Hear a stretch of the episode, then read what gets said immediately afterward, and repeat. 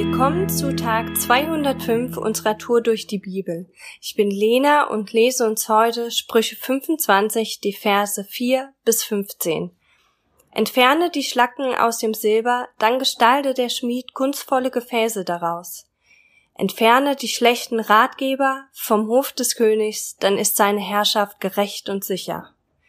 Wenn du vor dem König stehst, dann spiel dich nicht auf und beanspruche keinen Platz unter den höchsten Gästen. Denn es ist besser, du hältst dich bescheiden zurück und wirst dann zu deinem Ehrenplatz geführt, als dass du ihn für einen anderen räumen müsstest, der bedeutender ist als du. Wenn du etwas Verdächtiges gesehen hast, geh nicht übereilt vor Gericht. Denn was machst du, wenn ein anderer Zeuge beweist, dass du im Unrecht bist? Wenn es zu einem Rechtsstreit kommt, dann enttäusche nicht das Vertrauen, das andere in dich gesetzt haben und plaudere keine Geheimnisse aus. Denn sonst wird jeder wissen, dass du nichts für dich behalten kannst und du kommst selbst ins Gerede. Wie goldene Äpfel auf einer silbernen Schale, so ist ein rechtes Wort zur rechten Zeit. Auf die Ermahnungen eines weißen Menschen zu hören ist so wertvoll wie der schönste Schmuck aus Gold. Ein zuverlässiger Bote ist für den, der ihn sendet, wie eine kühle Erfrischung in der heißen Erntezeit. Wer sich selbst anpreist mit dem, was er zu bieten hat, und dann seine Versprechungen nicht hält, der gleicht den Wolken, die den ersehnten Regen nicht bringen. Durch Geduld wird ein Herrscher umgestimmt und Sanftmut kann den stärksten Widerstand brechen. In Sprüche 25 geht es um viele verschiedene Dinge. Aber Aspekte, die mehrmals auftreten, sind zum Beispiel, dass man nicht nach eigener Ehre streben soll. Und wieder das Thema, das auch häufig in den Sprüchen vorkommt, was kommt über meine Lippen? Und da gibt's einmal Dinge, die wirklich auferbauend für andere sind und dann Dinge, die uns oder andere zum Schaden werden können. Wie zum Beispiel heimliches Geschwätz, Nörgeln, Falschaussagen, Geheimnisse ausplaudern. Und auf der anderen Seite gibt es Dinge, die auferbauend sein können, wenn man gute Nachrichten überbringt, zuverlässig Botschaften weitergibt Ermahnungen eines weißen Menschen können auferbauen oder ein rechtes Wort zur rechten Zeit sind total wertvolle Dinge.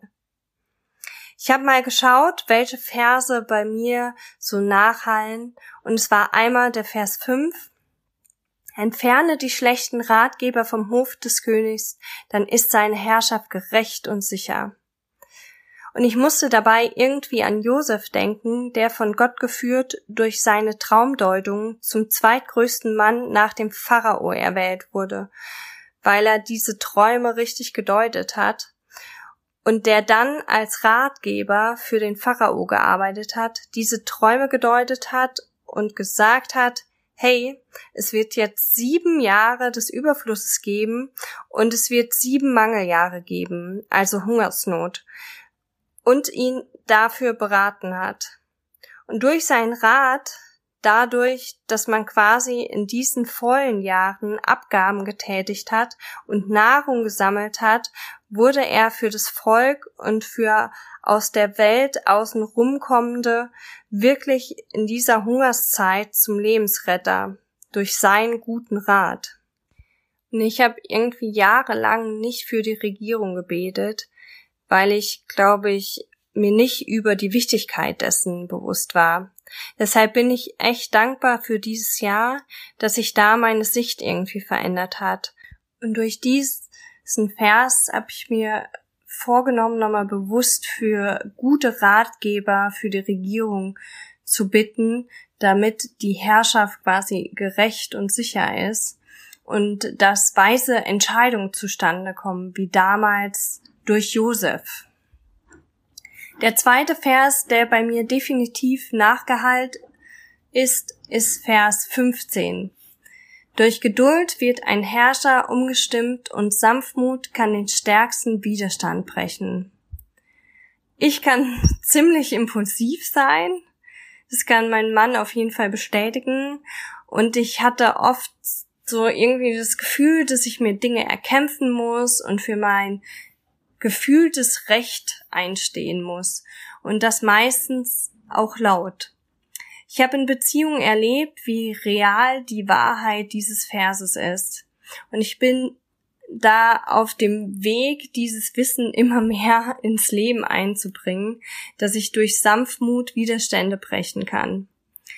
Dass wenn ich einen Wunsch habe, diesen sanftmütig ähm, äußern kann oder dass ich, wenn mich jemand verletzt, dass ich ihn dann in Ruhe und in Liebe darauf hinweise, dass das aus meiner Sicht nicht so schön gelaufen ist und ich mir das anders gewünscht hätte.